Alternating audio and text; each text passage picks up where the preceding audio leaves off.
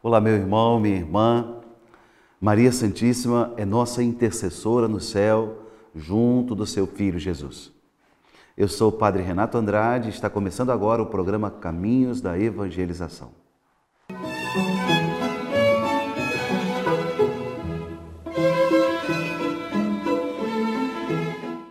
Meu querido irmão, minha querida irmã, nós na Igreja Católica temos um culto especial à Santíssima Virgem.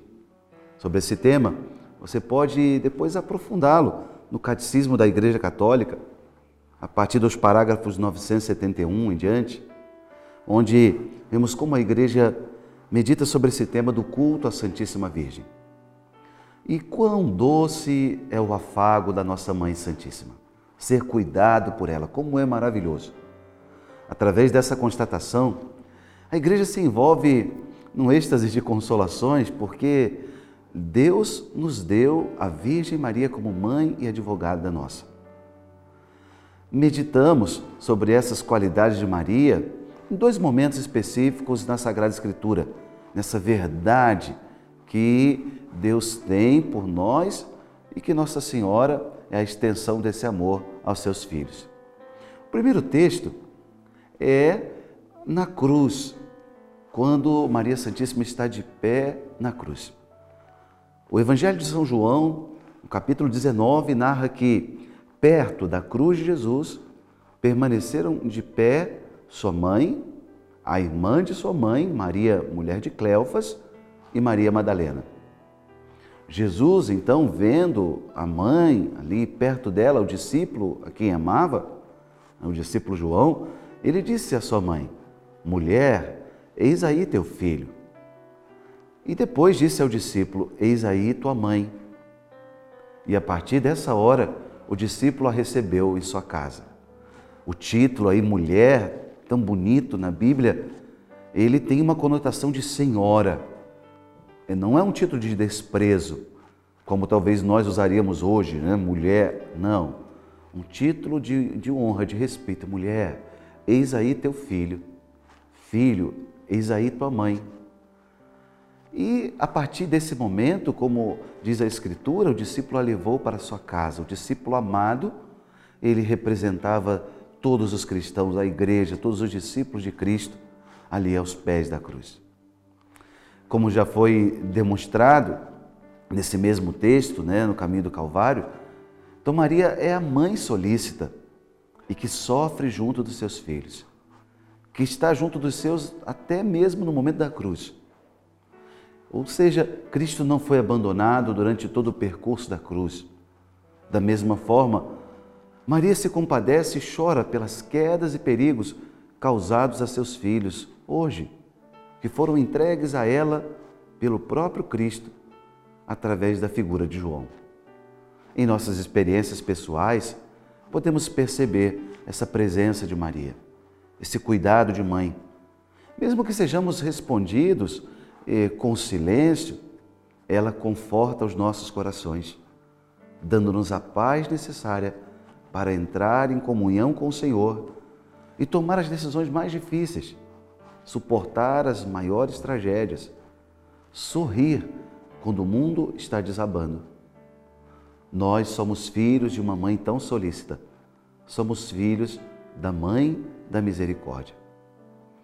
Mas não só aos pés da cruz, há um outro texto também muito especial no Evangelho, em que vemos Maria como nossa advogada, aquela que pede por nós, que intercede por nós, que nos defende.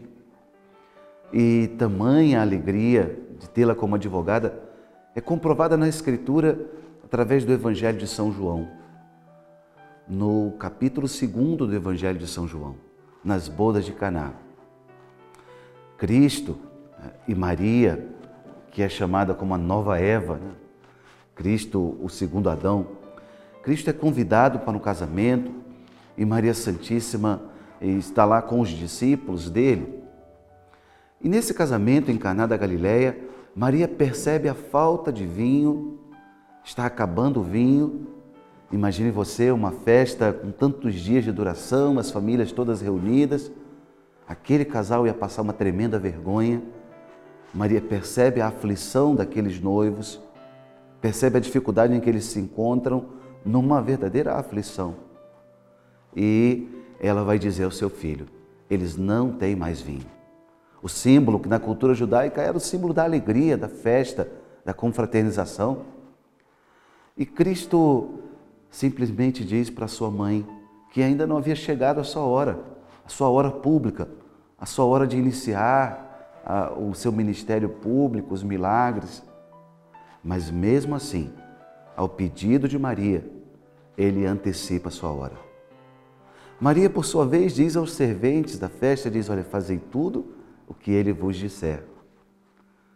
Não foi para desafiar a vontade de Deus que Maria agiu dessa forma, mas o Senhor assim permitiu para que para nos mostrar que Maria fosse declarada a intercessora da igreja, a intercessora diante da necessidade dos seus filhos.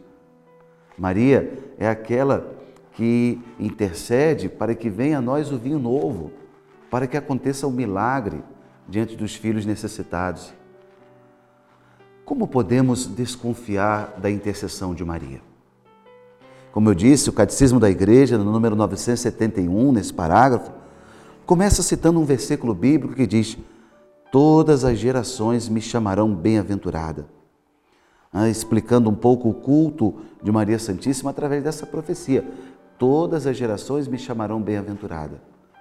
Como podemos desconfiar da intercessão daquela que de forma singular, única, está unida à Santíssima Trindade? Ora, ela é a filha predileta do Pai. O Pai envia um anjo para anunciar a missão dela. Não esqueçamos. Ave cheia de graça, o Senhor é contigo. O filho é gerado no ventre dela, sem participação nenhuma de homem, misteriosamente. O Filho de Deus passa a habitar nela, sendo filho agora de Maria. E o Espírito Santo realiza essa obra. Portanto, nessa intimidade com a Trindade Santa, ninguém na história da humanidade, nenhuma outra criatura poderia, diante de Deus, nos representar melhor, interceder pelos seus filhos melhor do que Maria Santíssima. Ora, por isso, com toda certeza, a igreja destina um culto filial a Maria Santíssima. É claro, não é um culto de adoração, esse é só a Deus. Maria não é deusa, mas é um culto de veneração, um culto de respeito máximo, um culto de devoção de filhos queridos que amam a sua mãe. Afinal, onde está o filho, aí está também a mãe. Então, como Deus olhou de forma tão especial para Maria Santíssima e a colocou no plano da nossa salvação, nós queremos também receber essa graça de tê-la como mãe. Finalmente, concluindo a reflexão de hoje, eu peço a Deus que abençoe toda a sua vida assim como aos que você ama, cobrindo-os com todas as graças e bênçãos do céu, pela intercessão da Virgem Santíssima. Eu abençoo a todos vocês em nome do Pai, do Filho e do Espírito Santo. Amém. E até o próximo programa.